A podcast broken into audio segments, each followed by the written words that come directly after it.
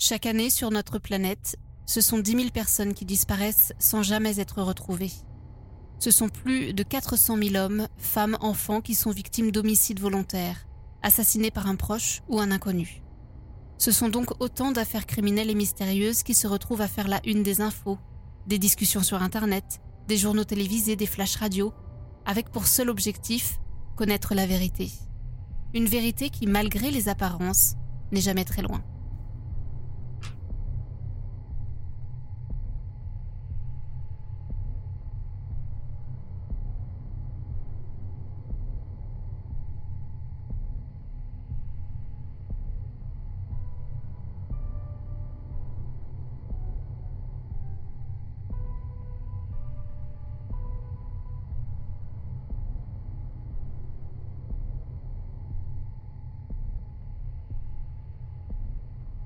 Bonjour à tous, j'espère que vous allez bien. Aujourd'hui, j'ai décidé de revenir intégralement sur une affaire hors du commun.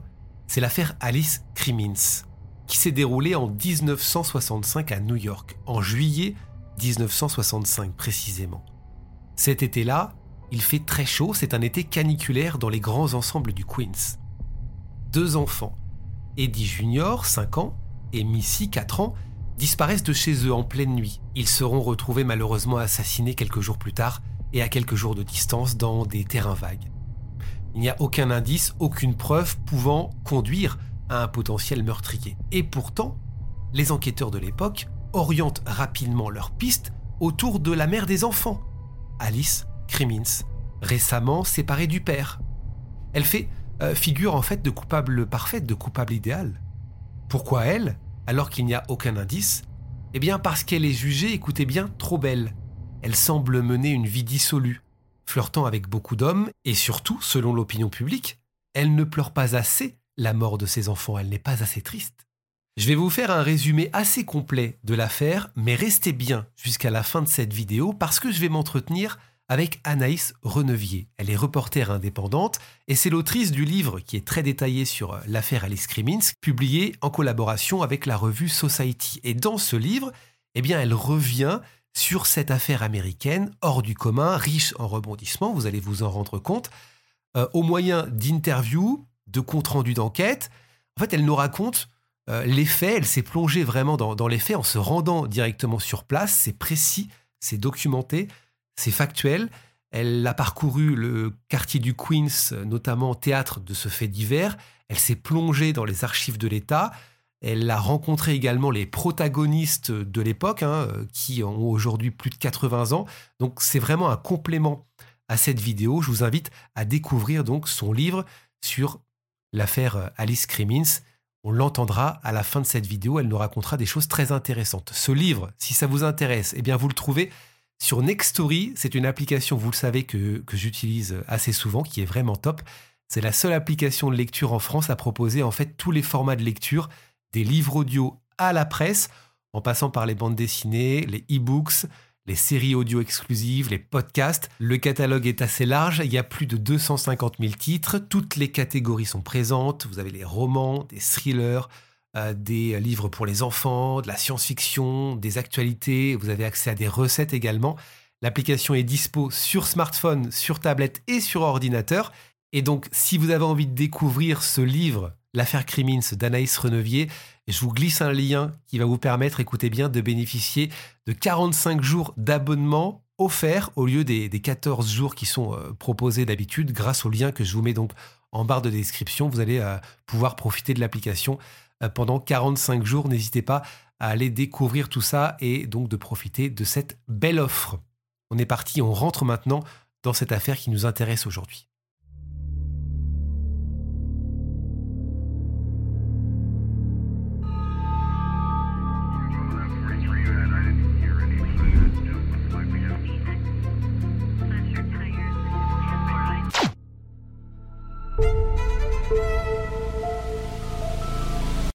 Nous sommes donc à l'été 1965.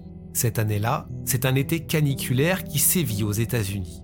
L'intrigue se déroule dans le Queens, l'un des cinq arrondissements de la ville de New York. C'est ici que vivent les époux Crimmins, Alice Crimmins, âgée de 26 ans, et Eddie Senior, 29 ans.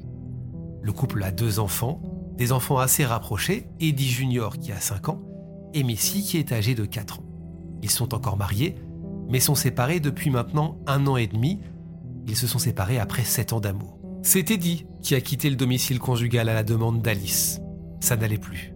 Les choses commençaient à devenir assez compliquées, essentiellement après la naissance de Missy, la petite dernière. Il se dit qu'Eddie s'est mis à beaucoup sortir, notamment le soir quand il ne travaillait pas. Il est employé de nuit à l'aéroport. Alice lui faisait beaucoup de reproches. Elle lui reprochait de la laisser seule. Les disputes étaient nombreuses de plus en plus. Alice, pour la décrire physiquement, et vous allez voir que c'est important dans le déroulement de l'histoire, c'est une très belle femme, à l'allure euh, élégante. Elle a les cheveux blonds vénitiens, gonflés, toujours euh, bien coiffée, bien maquillée, une femme qui ne passait pas inaperçue. Au moment où la situation entre Alice Crimmins et Eddie est devenue tendue, Alice a commencé à fréquenter des amants. Et avant qu'ils ne se séparent, eh bien, il arrivait au couple de ne pas s'adresser la parole, et ce pendant plusieurs semaines. D'ailleurs, quand ils allaient euh, dîner ensemble chez des amis, ils ne se parlaient pas. Ils ont donc décidé d'habiter chacun de leur côté. Mais ça n'a pas arrangé la situation.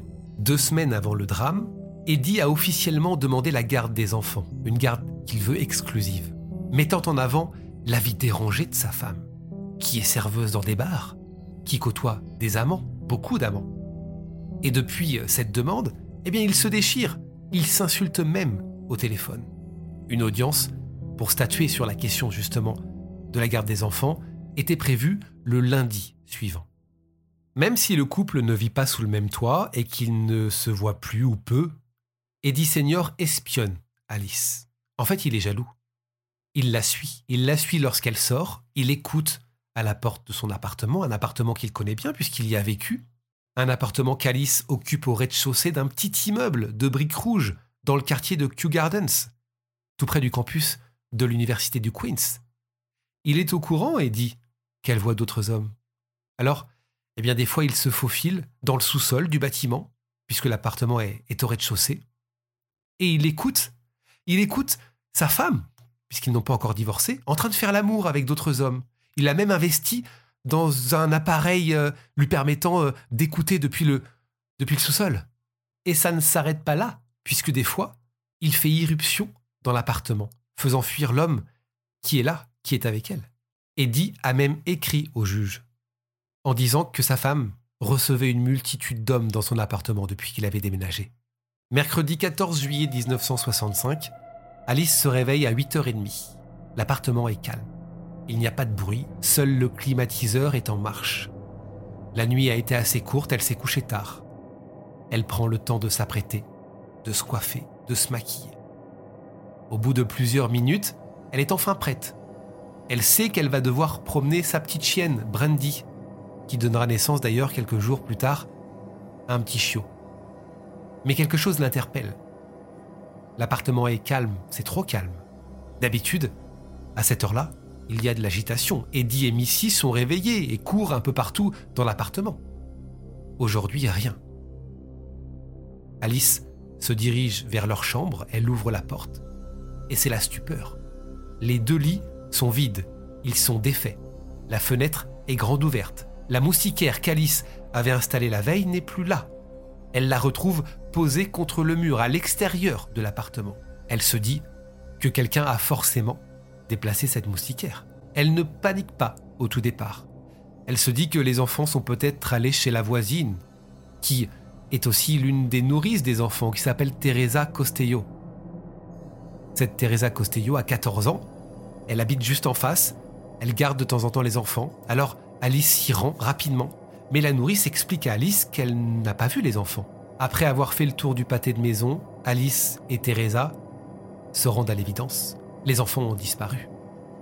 Peu après 9 heures, Alice Crimmins se résout à faire ce qu'elle ne voulait pas, ce qu'elle voulait éviter, c'est-à-dire appeler le père des enfants, Eddie Senior. Là, elle est paniquée. Elle appelle Eddie, mais Eddie Senior lui explique que les enfants ne sont pas avec lui. À 9h44, la police new-yorkaise est alerté. Et c'est à ce moment-là que va débuter l'affaire Alice Crimmins. Le détective qui arrive sur place s'appelle Jerry Piering, retenez bien son nom. de la police du Queens. C'est le premier inspecteur en fait à inspecter l'appartement, il est 10h15. Cet enquêteur, ce Jerry Piering, est au courant du climat familial. Il sait que les deux se déchirent la garde des enfants. Mais quand il arrive, et c'est ce qu'on apprend notamment euh, dans l'enquête d'Anis Renevier, quand il arrive à l'appartement, en fait il a tout de suite un avis sur Alice, un avis défavorable. Il voit une mère coiffée, maquillée, qui selon lui n'a l'air ni affolée ni inquiétée. Elle ne pleure pas. La première chose d'ailleurs, c'est ce que lui raconte, qu'elle lui demande quand il arrive, c'est du feu pour allumer sa cigarette. Quand l'enquêteur arrive dans l'appartement, il fait plusieurs découvertes, des découvertes qu'il juge étranges. La première découverte, c'est qu'il remarque que la poubelle est remplie. Elle est remplie de 12 bouteilles vides d'alcool. Quand il pose la question à Alice Crimmins, à savoir pourquoi il y a autant de bouteilles d'alcool, elle indique qu'elle les a en fait rassemblées un petit peu plus tôt pour les jeter. Autre chose, il remarque que la porte de la chambre des enfants peut se fermer de l'extérieur par un loquet. La maman explique que ce loquet est tiré chaque nuit en fait parce que Eddie Junior a cette fameuse manie d'aller euh, dévaliser le réfrigérateur la nuit. Elle est aussi questionnée sur son emploi du temps.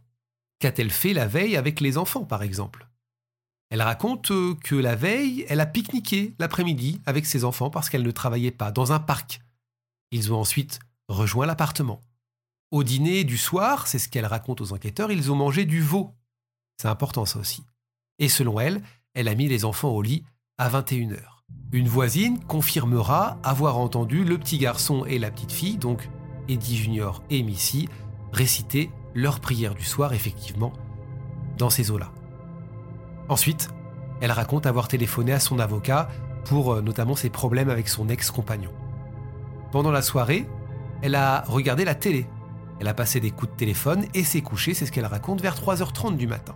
Elle explique que la dernière fois qu'elle a vu les enfants, c'était à minuit, lorsqu'Eddie a voulu aller aux toilettes. Elle l'a emmené et l'a aidé à se recoucher. Quand l'enquêteur lui demande à qui elle a passé ses fameux coups de téléphone, elle donne des noms. Il y a tout d'abord Tony Grace. C'est un riche entrepreneur millionnaire. Il est marié et en fait c'est un amant d'Alice. Il était sorti au moment de l'appel. Il euh, passait sa soirée dans un bar. Alice lui aurait proposé de venir, mais il aurait refusé. L'autre appel est en fait un appel reçu par un homme qui s'appelle Joe Roresh, lui aussi marié et père de sept enfants. C'est un homme d'affaires qui faisait la cour à Alice, il lui offrait des cadeaux, il l'invitait au restaurant, etc. Un homme euh, pas bien dans sa vie personnelle et professionnelle. En fait, lors de cet appel, il a demandé à Alice eh bien, euh, de venir boire un verre avec lui. Mais elle aurait refusé. Ce Roresh expliquera un peu plus tard à la police qu'il a essayé de rappeler Alice après ce fameux coup de téléphone, vers 2 heures du matin. Mais, et c'est ce qu'il dit, ce coup-ci le téléphone sonnait dans le vide. Eddie Senior sera lui aussi interrogé. Il arrive en catastrophe à l'appartement. Il raconte de son côté qu'il ne travaillait pas la veille. Il a joué au golf à 7 heures du matin. Il a bu ensuite quelques verres dans la journée avec des amis et il est sorti dans un bar jusqu'à environ 2h45 du matin. Ensuite, il a regardé la télévision et s'est endormi sur les coups de 4 heures du matin. En plus des deux interrogatoires, l'appartement est fouillé. Mais il sera fouillé un peu à la va-vite. Peu de photos vont être prises. De nombreux objets considérés comme importants ne seront pas collectés. Et surtout, les empreintes digitales n'ont pas été prises aux bons endroits. On n'a pas pris d'empreinte digitale, par exemple, au niveau du rebord de la fenêtre, qui est un élément important. Une empreinte cependant, ne correspondant pas aux parents, a été découverte. Mais cette empreinte ne pourra pas être comparée puisqu'on n'a personne d'autre à se mettre sous la dent à ce moment-là. Des recherches vont être rapidement effectuées, l'inquiétude évidemment va grandir, et ce qui est assez fou dans cette histoire, c'est que beaucoup de médias sont au courant de cette double disparition. Mais on n'a aucune trace des enfants. Aucune trace des enfants, jusqu'aux alentours de 14 heures. Nous sommes 4 heures après le signalement de ces disparitions. Un garçon de 9 ans fait une terrible découverte. Il tombe sur un corps dans un bosquet à neuf pâtés de maison de l'appartement d'Alice Krimitz. Au tout départ, euh, cet enfant croit euh, qu'il s'agit d'une poupée, mais ce n'est pas le cas. Ce n'est pas le cas, c'est une petite fille blonde Elle est allongée sur le côté. Elle est en culotte et en maillot de corps. Son haut de pyjama a servi à la bâillonner. Des dizaines de journalistes se ruent à l'endroit où le corps vient d'être découvert.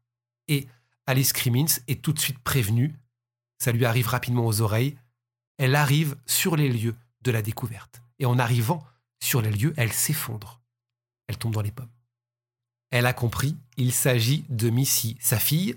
Le médecin légiste analysera un peu plus tard le corps et n'observera pas de traces de coups. Il ne pourra pas non plus identifier si l'enfant a été ou non agressé sexuellement. Le médecin légiste n'a pas pu non plus donner l'heure exacte du décès, mais il a estimé que Missy était morte entre 6 et 18 heures. Voilà, entre 6 et 18 heures, ce qui donne aux enquêteurs une fenêtre de 22 heures la veille à 4 heures du matin. En gros, c'est ça. Le 19 juillet, cinq jours plus tard, cinq jours après avoir découvert le corps de Missy, nouveau rebondissement. Ce coup-ci, c'est le corps d'un petit garçon qui est retrouvé par un père et son fils lors d'une balade dans un bois à un kilomètre de l'appartement d'Alice Crimmins. Le corps est absolument méconnaissable, il a été euh, dévoré par des rongeurs et des insectes. Le pyjama, lui, est reconnaissable, c'est celui d'Eddie Junior. Le médecin légiste n'est pas en mesure non plus de déterminer la cause précise de la mort ni l'heure du décès. Mais les enquêteurs pensent à ce moment-là qu'il a probablement été tué en même temps que sa sœur, en même temps que Missy. L'affaire, vous le comprenez, prend une toute autre tournure. D'une double disparition, on passe là à un double meurtre. Ce que pensent les enquêteurs, c'est ce qu'ils se disent, c'est que les enfants ont forcément suivi quelqu'un qu'ils connaissaient. Parce qu'il n'y a pas eu de bruit, a priori, en tout cas c'est ce que dit Alice Crimmins, pas de traces de lutte non plus dans la chambre, et surtout pas de sang. Ça s'est forcément passé à l'extérieur. L'enquête commence et commence à distance. Les enquêteurs n'ont rien à se mettre sous la dent, pas d'indices, mais ils gardent un œil sur Alice Crimmins surtout. Celle qui est présentée comme ayant une vie débridée, la question que les enquêteurs se posent, c'est a-t-elle tué ses deux enfants, de peur de perdre la garde? Je rappelle qu'ils ont été tués six jours avant un rendez-vous important chez le juge qui devait statuer de la garde des enfants. La vie d'Alice Crimmins semble chaotique. Elle fume, elle boit, elle découche, elle est dans le viseur, et tout le monde la présente comme une mère indigne, qui ne s'occupait pas de ses enfants, pensant juste à son plaisir personnel. Tout ça conforté par des témoignages, le témoignage d'Eddie, par exemple, son ex-conjoint, qui raconte eh qu'elle recevait à l'appartement une multitude d'hommes. Le témoignage d'une ancienne babysitter également, Evelyn Linder Atkins, qui fait des confessions aux enquêteurs. Elle raconte qu'au mois de janvier dernier, eh bien, elle s'est retrouvée, et ce pendant trois jours, avec les enfants sur les bras, parce que Alice Crimmins était partie, sans prévenir, en croisière sur un yacht avec des hommes. D'ailleurs, la babysitter réclame un impayé de 600 dollars à Alice Crimmins, et ce depuis plusieurs jours maintenant. Mais tout va se figer. Aucun suspect, aucune piste, aucun véritable indice. La vie va reprendre, normalement. Alice et Eddie vont se remettre ensemble, pour se réconforter l'un et l'autre, pour euh, faire le deuil ensemble. Alice va continuer à fréquenter d'autres hommes pendant ce temps-là. La vie continue pour tout le monde, sauf pour l'inspecteur Piering et son équipe d'officiers. L'équipe se dit que quelque chose cloche. Alors, il s'installe en face du nouvel appartement d'Alice et Eddie qui ont déménagé depuis. Ils mettent les moyens pour les observer. L'appartement est mis sur écoute, y compris chaque appel téléphonique. Chaque visiteur est scruté, chaque conversation est écoutée. En les mettant comme ça sur écoute, ils sont persuadés que quelque chose va sortir. L'enquêteur Piering est convaincu qu'Alice va finir par admettre avoir tué ses deux enfants. Ça tournait même au harcèlement. Il se rendait à son travail, il allait voir ses voisins et leur posait des questions. Il restait toute la journée devant l'appartement. Et ce, pendant trois ans. Ça a duré trois ans cette histoire. Tous les enquêteurs sont persuadés à ce moment-là de la culpabilité d'Alice. Tous, sauf un, qui répond au nom de Phil Brady, qui pense que l'auteur des crimes, c'est pas Alice, c'est le mari, c'est Eddie. Mais son dossier ne va pas vraiment être pris au sérieux, malgré pourtant des éléments troublants. Par exemple, en surveillant l'appartement d'Alice, il s'est aperçu qu'elle recevait depuis un moment des appels téléphoniques anonymes, menaçants. La voix de la personne qui euh, effectuait ces appels a été analysée, et lui pense que c'est la voix d'Eddie, ça lui ressemble beaucoup. En plus de ça, le Eddie en question a semblé développer après la mort de ses enfants une curiosité pour les détails justement de la mort. Il voulait connaître leurs blessures et les conclusions du médecin légiste. Ça l'a tellement intrigué qu'il a fini par euh, lui demander de passer au détecteur de mensonges. Et Eddie, Senior, va accepter. Mais la veille de son arrivée au commissariat, eh bien, il se rend à la bibliothèque. En fait, il passe toute la journée dans le bâtiment. Et quand les enquêteurs euh, vont voir euh, les personnes travaillant à la bibliothèque, elles expliquent qu'il a emprunté des livres sur les polygraphes. Et le lendemain, il réussit le test détecteur de mensonges. Ce qui n'est pas le cas d'Alice qui refuse en fait, au tout départ, de passer le test au polygraphe. Avant d'accepter, mais elle ne va pas au bout de l'exercice puisqu'elle arrache les fils du détecteur et part. Deux ans après les meurtres, une lettre anonyme ressort du dossier. Dans cette lettre anonyme, un témoin explique qu'il a vu les choses la nuit où les enfants ont disparu. C'est une voisine en fait qui s'exprime dans cette lettre sans dévoiler son identité. Elle raconte avoir vu cette nuit-là, depuis sa fenêtre, un homme qui portait, semble-t-il, quelque chose dans une couverture. Elle a vu une femme aussi avec lui, une femme aux cheveux noirs. Un garçon, un petit garçon, marchait d'un pas rapide. Il y avait un chien aussi. Et le groupe est monté dans une voiture. La témoin a expliqué que la femme ressemblait étrangement à Alice Crimmins. Cette lettre, c'est un élément important pour l'accusation qui a besoin de ce témoin. Et donc, il faut qu'on trouve son identité. L'identité a été dévoilée. Cette voisine s'appelle Sophie Iromirski, connue euh, par le voisinage comme étant une femme qui exagère des fois, qui aime bien attirer l'attention. Elle connaissait Alice, et d'ailleurs elle ne semblait pas vraiment euh, l'apprécier. Mais ces éléments-là, L'inspecteur euh, ne veut pas les mettre en avant. Pour lui, ça fragilise le témoignage. Ça, dérange de dire que, cette, euh, cette voisine euh, aimait attirer l'attention. Ça veut dire qu'elle a peut-être exagéré, menti. Cette lettre est importante, mais ça ne suffit pas pour l'enquêteur Piering. Il a besoin d'un témoin supplémentaire. Un témoin qui pourrait ne pas craquer au tribunal. Alors, il est allé voir le médecin légiste, écoutez bien. Et avec son équipe, c'est ce qu'il est ressorti de l'enquête, il l'a persuadé de modifier l'heure du décès dans le rapport d'autopsie de Missy. Au lieu de dire que la mort avait eu lieu entre 22h et 4h du matin, eh bien le médecin légiste a modifié le rapport pour indiquer qu'elle était décédée avant minuit. Ce qui engageait encore plus la responsabilité d'Alice Crimmins. Le 11 septembre 1967, Alice Crimmins est inculpée de meurtre uniquement pour le meurtre de la petite Missy, parce que le corps euh, d'Eddie Junior était trop abîmé, le médecin légiste n'a pas pu révéler les causes réelles du décès, le corps n'a pas pu parler sur les, causes du décès réel. À partir de là, Alice Crimmins est présentée comme la Médée du Queens, c'est son surnom. Elle est décrite par les journaux comme une épouse errante, une femme amorale, dont les nombreuses aventures semblaient symptomatiques de la révolution sexuelle américaine. Elle a été qualifiée de chasseuse d'hommes, et, je cite, de modestes serveuses, de serveuses de cocktail, qui euh, faisaient claquer euh, son chewing-gum bruyamment. En fait, Alice Crimmins n'avait aucun espoir d'échapper aux potins, aux rumeurs qui l'encerclaient. Le procès d'Alice Crimmins démarre le 13 mai 1968 devant la cour pénale du comté de Queens. Elle nie tous les faits. L'ambiance au procès est électrique, on en reparlera avec Anaïs Renevier dans un instant. Le jury à ce moment-là est composé de 12 hommes, des hommes blancs. Il n'y a pas de femmes, malgré le fait qu'elles soient autorisées à faire partie du jury, hein, elles peuvent, mais il n'y a pas de femmes dans le jury.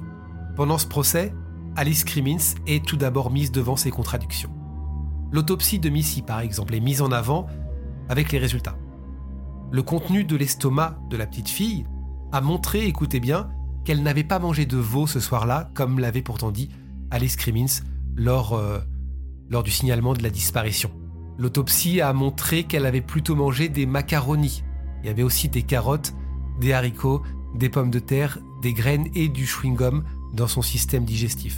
En plus de ça, des témoignages accablants arrivent à la barre, un témoignage de dernière minute notamment, celui de Joseph Roresh qu'elle a eu au téléphone cette nuit-là, souvenez-vous. Il témoigne contre Alice. Et il va très loin. Il raconte qu'un jour, elle lui a confié avoir tué les enfants. Elle lui a dit, je cite, C'était mieux comme ça. La raison pour laquelle il témoigne dans ce sens est assez étrange. Beaucoup se demandent à ce moment-là si on ne lui a pas demandé en fait de témoigner dans ce sens, contre une sorte d'immunité. En fait, j'ai commencé à vous en parler, il avait des problèmes, des problèmes financiers, il semblait mêlé à des trafics, des choses pas très claires, pas très nettes. Ce témoignage est invraisemblable pour Alice, notamment parce que la veille du procès, écoutez bien, il a demandé sa main, il l'a demandé en mariage, ce qu'elle a refusé. Le témoignage de Sophie Romirski aussi m'arrive à la barre et elle maintient ce qu'elle a écrit. Elle dit qu'elle a vu donc une femme qui ressemblait à Alice Crimmins, il y avait un homme qui avait euh, quelque chose, quelqu'un dans la couverture, qu'il a jeté euh, dans la voiture, il y avait ce petit garçon. Euh, elle explique que la femme aurait crié quand l'homme a, mis quelqu'un ou la couverture en tout cas dans la voiture, ne lui fait pas ça, ce à quoi l'homme aurait répondu, c'est maintenant seulement que tu es désolé. Mais il y a un hic dans son témoignage parce que quand elle parle à la barre, elle explique qu'elle a entendu la femme qu'elle présente comme Alice parler du chien, de la chienne en question, en expliquant que la chienne était enceinte. Sauf que c'est impossible parce que personne ne savait à ce moment-là que la petite chienne Brandy était enceinte, même pas Alice Crimmins et Eddie. C'est quelque chose qui est sorti après, donc c'est forcément quelque chose qu'elle a rajouté dans son témoignage. Finalement, après 13 jours de procès, le jury va déclarer Alice Crimmins coupable d'homicide involontaire au premier degré. La délibération a pris 17 heures. Ils ont euh, déclaré au juge que la preuve fondamentale sur laquelle ils se sont basés, fournie par le médecin légiste, selon laquelle la mort de Missy s'était produite avant minuit, comme ça a été changé, hein, c'est ce que je vous ai expliqué, les avait convaincus. Lors de sa condamnation, Alice Crimmins va crier au juge ceci. Peu importe qui a tué mes enfants. Vous voulez fermer vos livres. Vous vous en foutez de savoir qui a tué mes enfants. Quatre mois après le procès, Alice Crimmins sort de prison pour vice de procédure. Il y aura donc, vous le comprenez, un deuxième procès. Entre-temps, les journalistes continuent à la traquer. Elle a officiellement divorcé d'Eddie Senior et s'est mise en couple avec un certain Tony Grace, je vous en ai parlé tout à l'heure, puisque bah, c'est notamment l'homme qu'elle a eu au téléphone la nuit de la disparition de ses enfants. Un nouveau procès est donc ordonné. Le procès commence le 15 mars 1971. Alice Crimmins a alors 32 ans et ce procès est très différent en fait du premier. Les avocats déjà de l'accusation ne sont plus les mêmes. Ils ont été remplacés. Mais il y a un autre témoignage qui arrive qui n'est pas en faveur d'Alice, c'est qu'une autre voisine explique avoir vu exactement la même chose que la première voisine la nuit de la disparition des enfants. Et il y a une autre chose qui diffère du premier procès, c'est que ce coup-ci, le meurtre d'Eddie Junior fait désormais l'objet d'une accusation. On n'est plus simplement sur l'accusation du meurtre de la petite Missy. Le médecin légiste affirme que le meurtre d'Eddie Junior pouvait être déduit, je cite, du décès de sa sœur. Et Alice est donc désormais inculpée pour l'homicide involontaire de sa fille et le meurtre de son fils. Alice Crimmins ne comparait pas à la barre durant ce deuxième procès, ce qui va lui être reproché par l'avocat adverse, qui dira ceci, écoutez bien, c'est important. Elle n'a pas le courage de se lever ici et de dire au monde entier qu'elle a tué sa fille. Ça prouve sa culpabilité. Mais l'avocat d'Alice Crimmins contre-attaque. Il fait venir à la barre un homme qui fait une révélation qui va semer le doute dans la tête de l'accusation. Il dit qu'il est quasiment certain que cette nuit-là, il est passé avec sa famille devant la fenêtre de Sophie Iromirski, vous savez la voisine qui avait écrit cette fameuse lettre anonyme. Il était accompagné de sa femme, de ses enfants et de son chien. Cet homme s'appelle Marvin Weinstein. Et il se souvient avoir porté sa fille sous son bras, comme un sac. Ce sont ses mots, tandis que sa femme marchait aux côtés de leur fils. Il déclare au jury que sa chienne à ce moment-là était peut-être enceinte, étant donné son âge en avril 1971, après plusieurs heures encore une fois de délibération. Alice Crimmins est reconnue coupable des deux meurtres. 5 à 20 ans sont demandés pour le meurtre de sa fille et la prison à vie pour le meurtre de son fils. Elle est transférée à la prison de Bedford Hills dans l'État de New York. Mais l'histoire n'en reste pas là. Alice Crimmins va passer plusieurs années devant la cour d'appel jusqu'à ce que sa condamnation, écoutez bien, soit annulée. En fait, l'accusation n'avait pas réussi à prouver que la mort d'Eddie résultait d'un acte criminel. C'était déjà ce qui se disait au, au tout départ, au premier procès. Et surtout, l'avocat de l'accusation a fait une boulette quand il a dit qu'elle n'avait pas le courage de se lever et de dire au monde qu'elle avait tué sa fille et que ça prouvait sa culpabilité. À cause de cette phrase, à cause de ces mots, Alice Crimmins sera libérée sur parole. Ce sera une libération conditionnelle. Elle l'épousera à sa sortie, Tony Grace, cet homme qui lui rendait visite une fois par semaine en prison. Et le couple, figurez-vous, déménagera à Key Largo, en Floride. À partir de là, elle fera tout pour disparaître des écrans radars. Alice Crimmins a aujourd'hui 81 ans et mène une vie tranquille. Tony, lui, est décédé en 1998. Vous le voyez, elle est donc aujourd'hui toujours en libération conditionnelle, elle s'est totalement faite oublier. Bien qu'elle ait été reconnue coupable du meurtre de ses enfants, il y a cette question qui demeure. Pourquoi, notamment, l'ex-mari d'Alice, Eddie, a-t-il déclaré à la police qu'Alice ne faisait jamais de mal à ses enfants? C'est ce qu'il a dit dans une déclaration écrite. Il a expliqué qu'elle les adorait. Il y a aussi cette question de repas qui laisse perplexe. Est-ce que euh, les enfants ont été nourris ce soir-là avec du veau ou des macaronis? Pourquoi elle dit du veau et qu'on a retrouvé des macaronis dans, l'intestin de Missy? Les enquêteurs se sont demandé un peu plus tard si finalement ils n'avaient pas été deux à préparer le repas. Pourquoi avoir menti? Et puis aussi cette scène de crime, entre guillemets, qui n'a jamais vraiment euh, été passée au peigne fin. L'appartement euh, n'a pas vraiment été photographié. Il y a très peu de, photographies qui sont ressorties.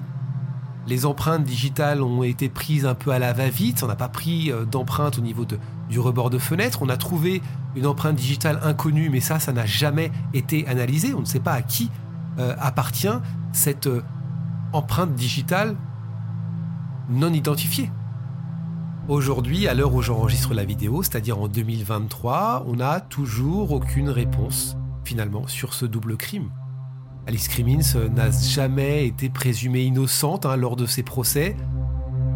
Est-ce que euh, est-ce que c'est elle? Est-ce qu'elle a été aidée? Est-ce qu'elle est totalement innocente? Ça, on, on, ne sait absolument rien par rapport à ça. Est-ce qu'elle a souffert de sa réputation finalement? Est-ce qu'elle a souffert de son apparence, de sa façon de vivre? Certainement, en tout cas dans, dans le jugement des enquêteurs de, de l'époque.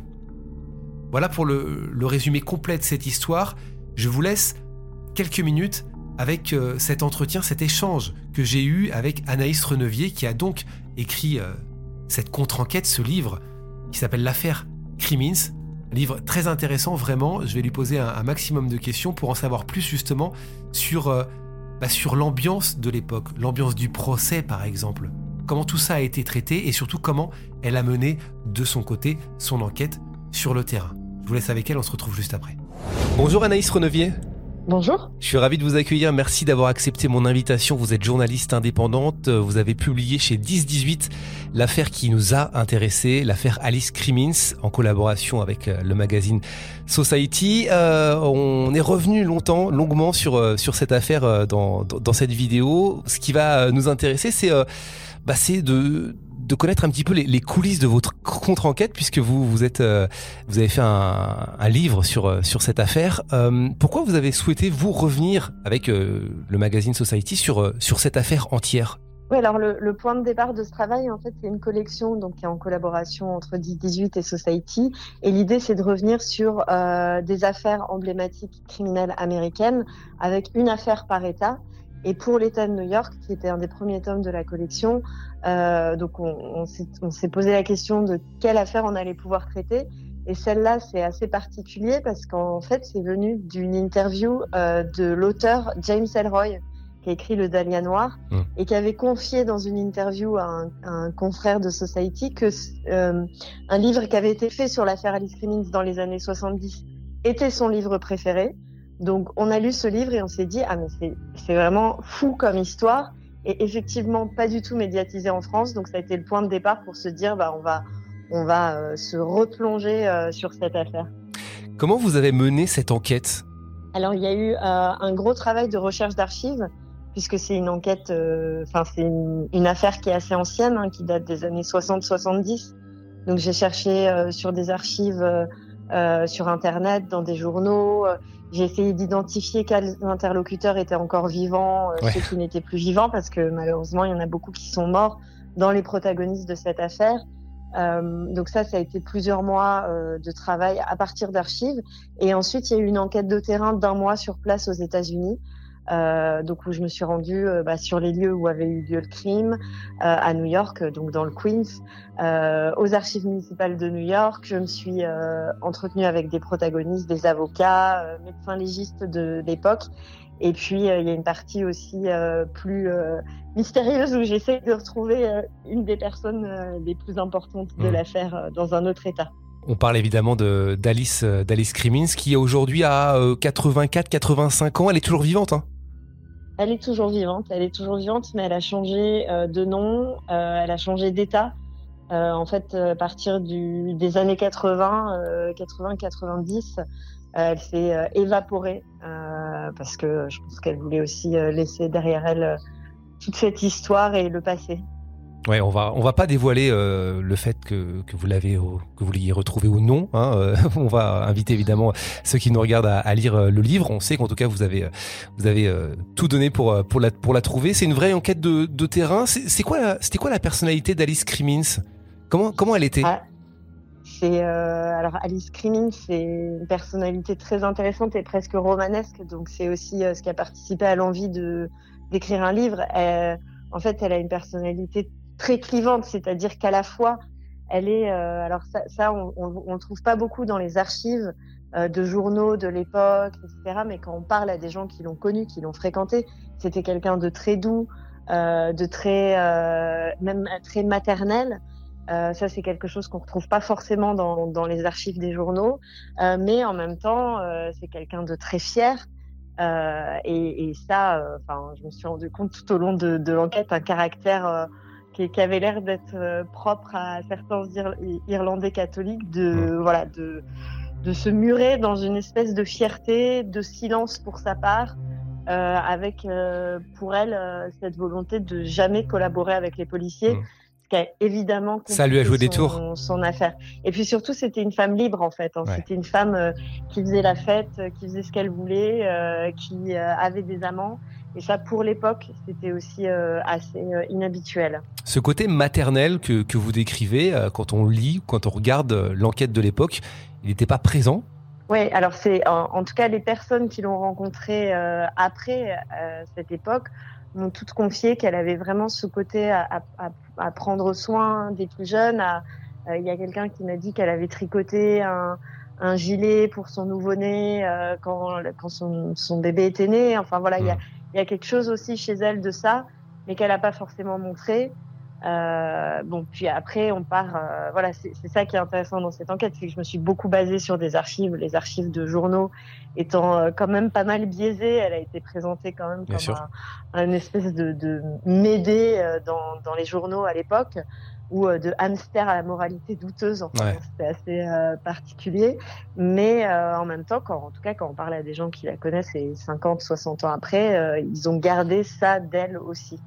Quand vous, vous vous êtes plongé dans cette affaire, donc vous avez expliqué que, que vous avez trouvé des, des, des éléments anciens, des, des, archives, vous aviez aussi ce, ce, ce côté de, de, vous dire clairement, elle n'était pas du tout maternelle, c'est cette femme, elle est, elle est froide, et en vous plongeant dans, sa vie, vous avez changé d'avis?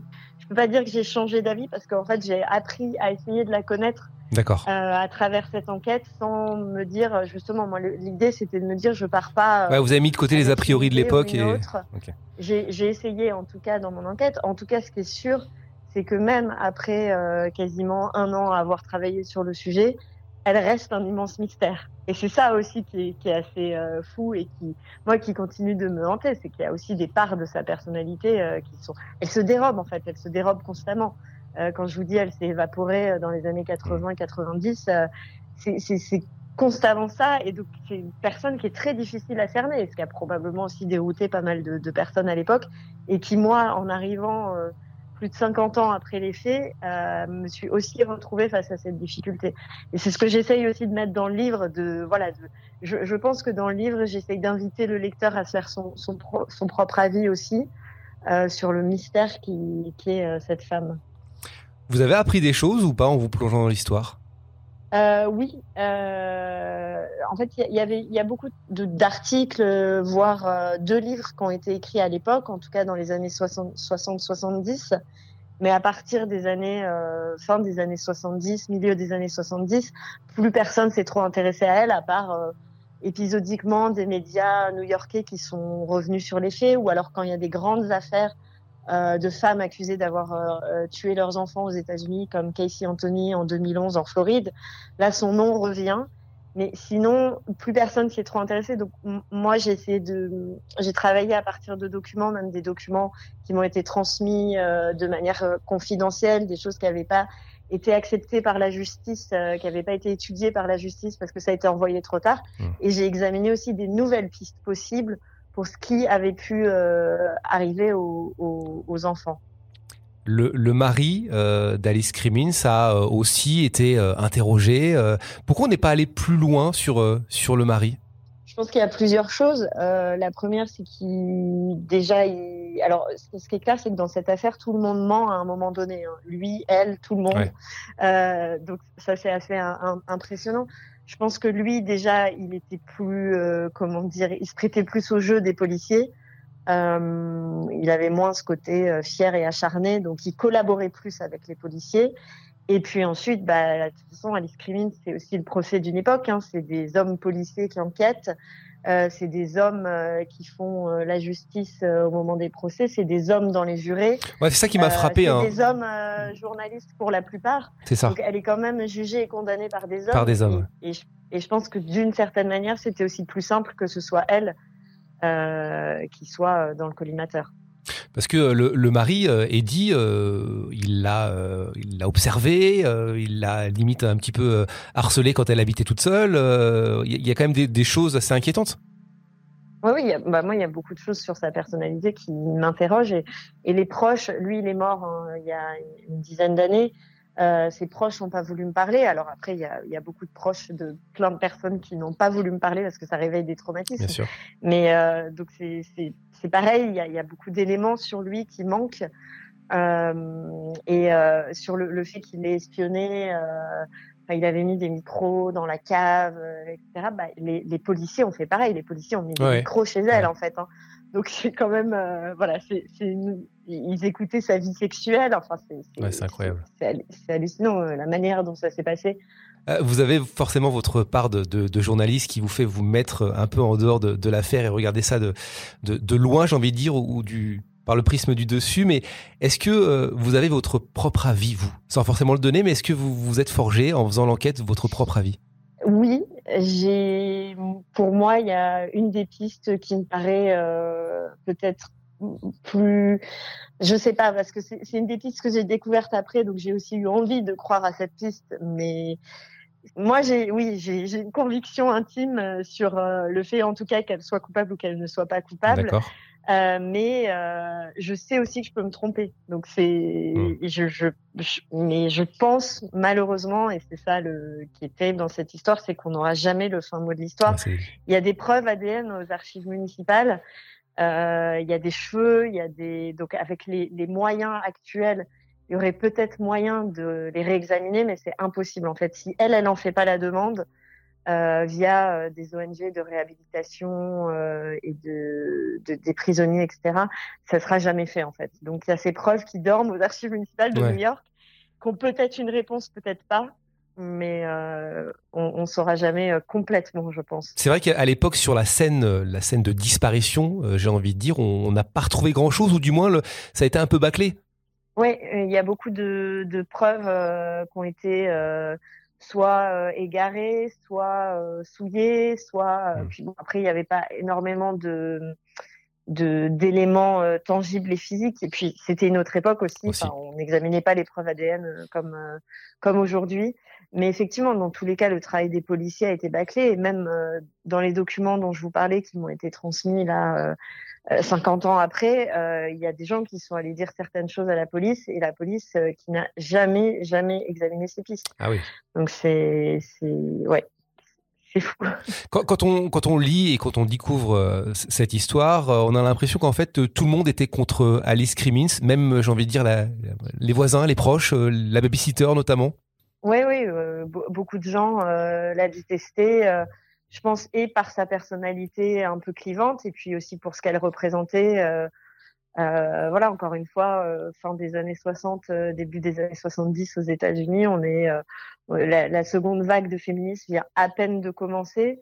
et elle, et d'ailleurs c'est très intéressant parce qu'elle dit dans plein d'interviews que elle, elle n'est pas particulièrement féministe ou quoi que ce soit, que ça l'intéresse pas particulièrement ces questionnements, mais ça reste euh, elle incarne quand même euh, cette femme euh, libre qui fait la fête, qui est séparée de son mari. voilà. Donc, oui, je pense qu'il y a eu ça aussi, et qui est une femme très belle. Je pense qu'il y a eu ça aussi dans la détestation commune euh, de, enfin oui, la détestation populaire euh, envers, envers elle et puis elle, aux yeux de, de, de, la presse et donc euh, du grand public, elle pleurait pas assez ou alors elle pleurait trop. Enfin bon, il y a toujours cette question aussi de comment la mère doit se comporter, comment la société estime qu'une mère doit se comporter quand ses enfants disparaissent, quand ses enfants meurent. Et ça, ça raconte aussi ça. Et on avait eu en France aussi des, des, des, des scénarios un peu similaires avec la mère du petit Grégory. Hein. C'est toujours la même histoire en fait qui se répète. Est-ce que vous pensez que dans cette affaire, on s'est trop penché sur Alice Crimin? Ça en oublié peut-être aussi les, deux enfants qui, euh, qui sont morts à, quelques jours d'intervalle. Aujourd'hui, on ne sait toujours pas qui a tué ces, enfants. Euh, je crois qu'Alice Crimin, euh, est, est-ce qu'elle est toujours coupable aux yeux de la justice aujourd'hui? Alors, elle est, alors ça c'est très particulier parce qu'elle est à moitié coupable. Oui, voilà, c'est euh, ça qui est. Était jugée coupable pour un des, des, des deux euh, assassinats de, enfin, au meurtre de, de ses enfants, et l'autre euh, qui est parce que le cadavre était trop décomposé. Euh, elle a été, enfin, ils ont estimé qu'ils n'avaient pas suffisamment de preuves. Donc, elle est alors oui, elle est, elle est, enfin, aux yeux de la justice, en fait, un des deux meurtres a été jugé et elle a été condamnée pour ce meurtre. Et par extension, ils considèrent que le deuxième, c'est aussi elle, en fait. Mais, euh, mais oui, oui, elle est, elle est toujours coupable. Et excusez-moi, j'ai perdu le fil de. Non, non, mais c'est vrai. Je, suis parti sur autre chose effectivement dans ma question, mais en fait, je voulais, euh, je voulais poser la question suivante. Est-ce que vous pensez, vous, euh, ou est-ce que l'enquête aussi de l'époque pouvait dire que si c'était elle, elle n'était pas toute seule à avoir fait ça? Ah oui, oui, oui. oui, puis vous, vous me parliez aussi des, des enfants est-ce que, les enfants ont été oubliés euh, je, voulais juste rajouter sur ça quelque chose. C'est que pour moi, c'est vrai que dans toute mon enquête, je me suis toujours concentrée sur, euh, sur Alice Crimmins. Et c'est au moment où j'étais aux archives municipales de New York où il y a les preuves physiques. Il y a les preuves physiques, il y a, tout, y compris les vêtements dans lesquels les enfants ont été retrouvés. Et c'est accessible à tous. On peut, on peut aller consulter ces preuves et les preuves de tous les grands crimes de New York, euh, l'assassinat de Malcolm X. Enfin bon, c'est assez impressionnant. Et c'est quand j'ai vu ces vêtements, j'ai vraiment visualisé et on peut les toucher et voilà que euh, je me suis, enfin j'ai réalisé en fait les enfants. Euh, tout le monde s'en fiche et c'est pour ça que ça s'appelle mmh. l'affaire Alice Crimmins, c'est pas l'affaire des enfants euh, Crimmins. Et sur, le fait qu'elle ait pu, enfin que, si elle est coupable, elle est-ce qu'elle l'a fait seule ou pas? En tout cas, personne d'autre n'a été condamné. Euh, il y a beaucoup de, de, gens qui ont été interrogés, euh, même au procès ou, quoi, mais il y a, en tout cas, personne d'autre n'a été condamné. Mais les procès, comme l'enquête, ont été un peu euh, assez hallucinants en fait dans la manière dont ils ont été réalisés. Quoi, c'est c'était vraiment, enfin, dans les procès, ils ont passé au crible sa vie sexuelle il y, avait que ça au centre du procès et pas vraiment les éléments tangibles de euh, comment elle l'a fait, pourquoi elle l'a fait, quel serait le mobile aussi euh, si elle a tué ses enfants. Ok, mais on tue pas ses enfants. Enfin, a priori, on se met pas comme ça un jour à tuer ses enfants. Donc, quel serait le mobile Est-ce qu'elle l'a fait seule? Toutes ces questions, personne n'y a jamais répondu, que ce soit au niveau de la police, de la justice. C'était pas ce qui les intéressait en fait. Ce qui les intéressait, c'était sa vie sexuelle. Donc, on s'est concentré effectivement sur sur Alice euh, Crimmins. Quelle était l'ambiance du, du procès euh, à l'époque? Vous, vous le décrivez dans le livre? L'ambiance du procès, c'est vraiment euh, ces espèces de procès spectacles dont les États-Unis ont le secret avec une foule qui se masse pour rien rater du, spectacle en fait. Hein, euh, qui font la queue euh, devant euh, le tribunal, qui se tassent, qui se poussent, compris des petits snacks pour être sûr de rien manquer. Donc il y a vraiment, c'est un, côté, c'est assez hallucinant aux États-Unis et c'était déjà comme ça à l'époque. Et bah oui, c'est tous tous les gens du Queens à New York qui veulent absolument voir cette mère. Euh, qu'ils ont déjà condamnée. Hein. La vindicte populaire l'avait déjà condamnée. elle entre au tribunal au cri de qui lui disait euh, salope ou t'as tué tes enfants. Enfin voilà, c'est donc elle était obligée à la fin d'entrer par euh, les portes arrière pour pas se faire huer par la foule. Enfin, on est, on est quand même sur quelque chose de d'extrêmement euh, violent aussi, avec ouais beaucoup de monde et et puis bon bah dans, dans comme je vous disais hein, sur le contenu du procès, une grande partie qui est sur sa vie sexuelle ou des témoins qui ont vaguement euh, vu quelque chose de loin la nuit. Enfin bon, il n'y a rien. Euh, quand on examine vraiment toutes les, toutes les preuves sur lesquelles elle a été condamnée, il n'y a rien de tangible en fait. Est-ce que la vie de l'opinion publique aux États-Unis a changé ces dernières années ou au fil des, années? Euh, sur son sur l'influence qu'il peut avoir au ah sur Alice Crimmins? Sur Alice Crimmins euh, je pense que c'est une affaire qui a été un petit peu euh, oubliée depuis le temps. Mais en tout cas, moi, j'ai aussi euh, parlé à pas mal de gens comme ça dans le Queens euh, pour retrouver des, des, retraités qui se souviendraient de l'affaire. Euh, ceux qui, à l'époque, pensaient qu'elle était coupable le pensent toujours aujourd'hui. Donc, je, je, mais je je saurais pas vous dire si on prend quelqu'un peut-être d'une nouvelle génération euh, comment ils considéraient cette affaire aujourd'hui Ce serait intéressant d'ailleurs, mais ce qui est, ce qui est aussi intéressant, c'est que euh, moi j'étais à New York pour cette enquête au moment de la révocation de l'arrêt, euh, enfin du droit à, l'avortement pour pour toutes aux États-Unis, et donc il y avait des manifestations à New York et j'y suis allée. J'ai rencontré une femme qui vient du Queens et qui connaissait l'affaire Alice Crimmins, qui, qui c'était une femme assez âgée et qui m'a dit mais en fait c'est fou parce que là ce qui se passe aujourd'hui aux États-Unis avec le droit à l'avortement c'est la même chose que ce qui se passait euh, au moment d'Alice Crimmins. C'est des hommes qui veulent avoir le pouvoir sur le, corps des femmes donc sur certaines choses je pense que certaines choses n'ont pas évolué mmh. qu'aujourd'hui elle aurait toujours un peu la même vindicte populaire mais sur Twitter peut-être mmh. je sais pas c'est une question intéressante. Je vais terminer par une question peut-être un peu plus personnelle. Une histoire, une enquête comme celle-ci vous a demandé euh, pas mal de temps, c'est ce que vous nous expliquiez. Euh, comment on en ressort d'une enquête comme celle-ci? Et beaucoup de questions. Euh, moi, une fois que j'ai rendu mon manuscrit, parce qu'il y avait quand même une date pour le rendre, donc euh, sinon je pense que j'aurais pu encore euh, continuer longtemps. Non, mais une fois, une fois que j'ai rendu mon manuscrit, j'ai quand même continué à essayer de creuser des pistes, contacter des ONG, justement les ONG de, de réhabilitation en fait, qui sont des, des ONG qui aident des innocents à prouver leurs innocences pour voir ce qui était possible. Et puis bon, à chaque fois, je je me rends compte que si elle ne fait pas la demande, et je pense qu'elle ne le fera jamais, mmh. euh, ce sera pas réexaminé. Mais en tout cas, oui, c'est. Euh, je, je, suis ressortie de cette affaire, enfin de cette enquête avec beaucoup de questions, euh, un sentiment aussi d'injustice et de me dire que certaines choses n'avaient vraiment pas évolué. Ça, ça a été la question que je me suis posée tout au le long de l'enquête. Et puis parfois, ouais, je j'essaye de, je, de, me replonger dans certaines archives en me disant est-ce que est-ce qu'il y a la réponse quelque part en fait? Mais ça j'en suis pas sûre Bon, en tout cas, merci beaucoup de, de nous avoir accordé du temps pour euh, rebondir sur sur tout ça. Euh, c'est une affaire qui, qui nous a, qui m'a beaucoup intéressé. Euh, je rappelle le livre l'affaire Alice Crimmins hein, que vous pouvez trouver évidemment un petit peu partout aux éditions 10-18 en collaboration avec le magazine Society. Ça, c'est aussi, ça peut être une dernière question. C'est c'est c'est ce qui est mis en place par par par Society, ce, cette collaboration de, de, de parler de ce que vous expliquez, de, de parler des de true crime en fait. Hein. C'est c'est un peu la mode entre guillemets parce qu'on en parle beaucoup Oui, bah, ça a été l'Alliance 10-18, euh, qui est un éditeur euh, qui s'intéresse beaucoup aux, livres américains, au territoire américain, et Society, qui euh, ne fait pas que ça, mais fait, s'est fait connaître. Pour beaucoup de grandes enquêtes criminelles, de, surtout Xavier Dupont de Ligonnès à l'été 2020. et donc, ça a été un peu, ouais, voilà, cette convergence des forces et avec l'idée vraiment d'envoyer des journalistes de terrain pas juste de raconter à partir d'archives, mais vraiment de voilà d'envoyer les journalistes sur place. Et là, il y a déjà quatre tomes qui sont sortis.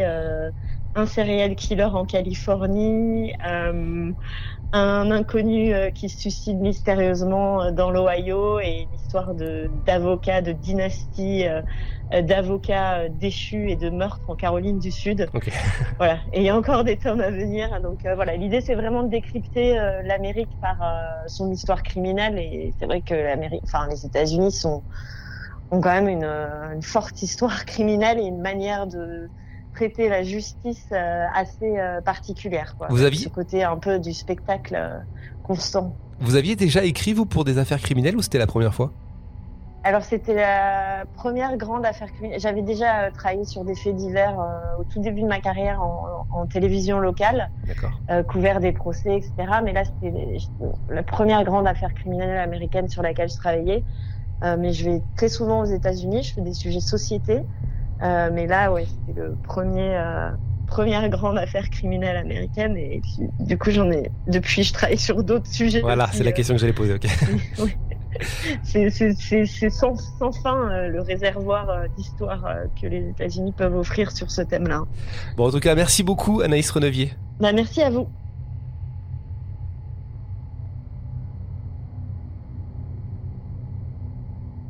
Si vous souhaitez découvrir toutes les images qui concernent cette affaire, rendez-vous dès maintenant sur notre chaîne YouTube Charlie Frigoul.